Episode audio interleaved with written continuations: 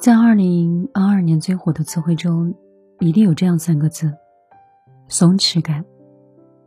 根据第七次人口普查公布的数据，中国家庭每户人口平均有二点六人，丁克家庭是六十万人。过去常见的三口之家，真的更难凑齐了。不生孩子的话会后悔吗？也许只有人到晚年的时候，走到人生边缘上。你可能才会看到这个问题。《暮色将至》的作者，英国知名的文学编辑戴安娜·阿尔希尔，她一生没有结婚，也没有孩子。她一辈子都围绕着文字的工作。她曾担任了多家作家的编辑，被称为伦敦最好的编辑之一。晚年的时候，她开始自己写作。她在《暮色将至》中写道：“生命。”是依照生物规律，而不是个体规律去运作的。个体出生、长大、生儿育女、凋零、死亡，都让位给后者。不管人类做着怎样的白日梦，都没有办法幸免这样的命运。那我们在这个过程中会遭遇到什么呢？如何能够尽力的过好这凋零的时光呢？《暮色将至》中最动人的，就是当他谈到自己没有孩子的真实的感受，以及让他最后悔的事情。戴安娜·阿希尔说：“任何超过八十九岁的人回头去看自己的一生，都会看到星星点点的后悔。毕竟每个人都了解自己的不足跟懒惰，被忽略的地方，还有曾经疏忽的地方。”后悔，我应该写点什么或说点什么呢？令他最吃惊的，他并没有因为没有孩子感觉到遗憾。虽然他有一段时间也充满激情的想要过孩子，但是后面还是流产了。这样的缺失对于女人来说，本身应该是一件很重要的事情，但是实际上对戴安娜的影响，并没有那么大。一来。他感觉自己生来就缺乏母性的本能，小时候对洋娃娃是完全不感兴趣的。十九岁的时候，他曾和一个婴儿同处一室，他靠在孩子的身边，认真的研究和努力的去找能被感动的感觉。但是最后的结论是，这个毫无吸引力的小东西对自己是毫无意义的。后来人们告诉他，一旦有了自己的孩子，你肯定就会爱上他们的。爱孩子是女人的本能。所以四十三岁的她怀孕了。这一次，她忽然想到，如果你现在还不生个孩子，你永远都不可能再生了。所以，她不管三七二十一，都给自己生了一个。可是命运弄人，当她想要留住孩子的时候。孩子却在四个月的时候出现了问题，导致戴安娜大出血。他记得医生匆匆的去吊血浆，他感觉晚到一分钟，自己的命也保不住。经过一番的抢救，孩子流产了。醒过来的那一刻，戴安娜最强烈的感受就是：我还活着，我感受到了完整的自己，其他的一切都不重要了。晚年想起来的时候，他坦言说：“如果没有这次流产的事情，孩子生下来了，我很有可能与自己的妈妈一样，是一个近乎完美的母亲。但是我失去了证明自己做好母亲的机会。上了年纪之后，他说自己对婴儿和小孩子兴趣多了很多。但是如果你再次问到自己，他对自己没有兴趣，没有孙辈。”真的不会觉得遗憾吗？他的答案依然是不遗憾。但是真正令他遗憾的是另外一件事情。戴安娜有一个表妹叫芭芭拉，芭芭拉四十多岁才成家，高龄生了三个孩子之后跟丈夫分手，她自己一个人承担着抚养三个孩子的责任。对于芭芭拉面对的困难，戴安娜选择视而不见。也很少见的，甚至他还嫌弃他为了孩子付出了一切，过着那样无聊的人生。他为他为孩子放弃自我而感觉到很悲哀。一开始的时候，芭芭拉会试图向戴安娜寻求帮助，但是一次遭到拒绝之后，他就不再指望表姐能够认同，并且帮助自己了。这在多年以后成了戴安娜最后悔甚至是最羞愧的事儿。很多行为在年轻的时候看起来是独立洒脱的，年老后看来其实是自私冷酷的。除此以外，另外一件让她后悔的事情，是自己从来没有勇气去逃脱过自己想象的世界。戴安娜有一个侄女，一个非常美丽的女人，也是。三个孩子的母亲，整个婚姻期间，她一直都在工作。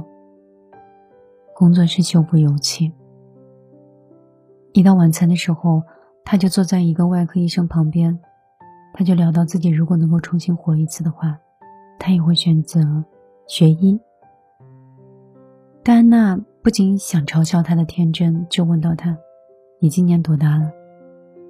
侄女很平淡的说：“四十九岁。”但是没有想到的是，外科医生说自己所在的医院是招收五十岁以下的学员和学习接生。不久之后，侄女很兴奋的告诉戴安娜，她自己报名参加了学习班，现在已经走进了产房。她带领团队成功的完成了六次的接生。她说：“这个世界上有任何事情比帮助和见证生命开端？”更令人兴奋的事情吗？当你看到他的脸，因为谈及迎接生命降临而闪光，那一刻，戴安娜替他觉得开心，也觉得嫉妒。走出熟悉的生活环境，走进一个全然不同的世界，他的勇气和行动，让他获得了无可估量的成就感。而自己呢，却没有做过类似的事情。回想年轻的时候，他想学一门语言，比如说希腊语，然后去希腊住上一段时间，再深入的了解这个国家。但他什么都没有做，他连一节夜校课都没上过。有一家杂志社曾经对全国六十岁以上的老人进行了一次问卷调查，说让他们讲一讲自己最后悔的事情，就是百分之九十二的人。都说自己很后悔年轻的时候不够努力，导致一事无成。而戴安娜一生一共就两件事儿是最主要的遗憾，一个是内心深处的自私，一个是缺乏的行动力。俞敏洪也曾分享过自己最后悔的一件事情，一个是大学的时候，他没有全力以赴的去把英语学到炉火纯青的地步，这样的水平自己是可以做到的。但是大学，他花了大量的时间在阅读各种所谓的闲书上。第二个是，没有认真的读透那些经典的著作，没有背诵。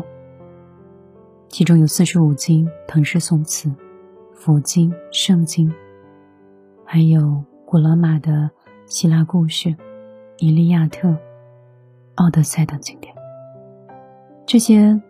著作学习通透之后，你再去追寻任何一个哲学家、思想家还有历史家的脚步，你都会变得很容易。年轻的时候没有做完的事情，对我们的事业发展，还有人生的完整性都是有后续影响的。如果生命再重来一次，或者戴安娜会选择对身边的人付出更多的耐心和关怀，更有勇气走出舒适圈，去做自己想做的事情。毕竟，人生最遗憾的，不是没有得到什么，而是你自己会把自己困住。我是米粒，很高兴可以通过这种新的方式让你收听我的电台。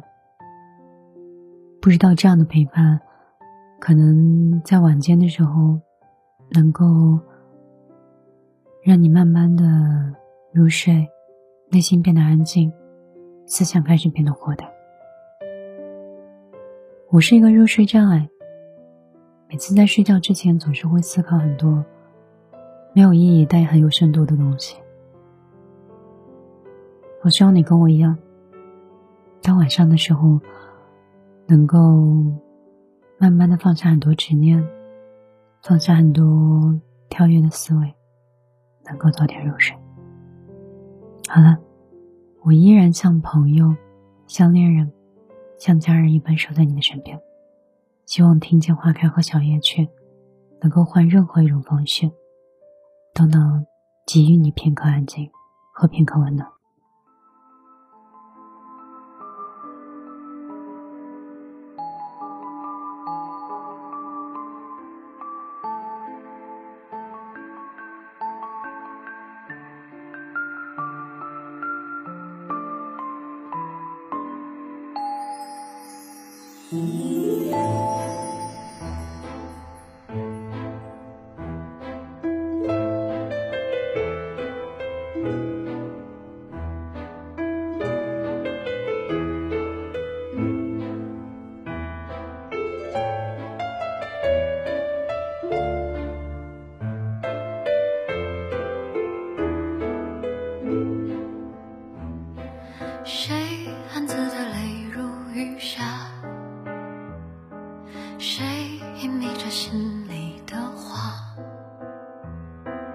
半生飘零着，像一旁流沙，不知终将会停留在哪。路过这人间，哪有什么不需要代价？谁不曾向命运提问，却渺小到无人紧握着平凡，用力的攀爬，来不及欣赏沿路的花。若生命中落下闪耀的星耀人无价，前方啊，无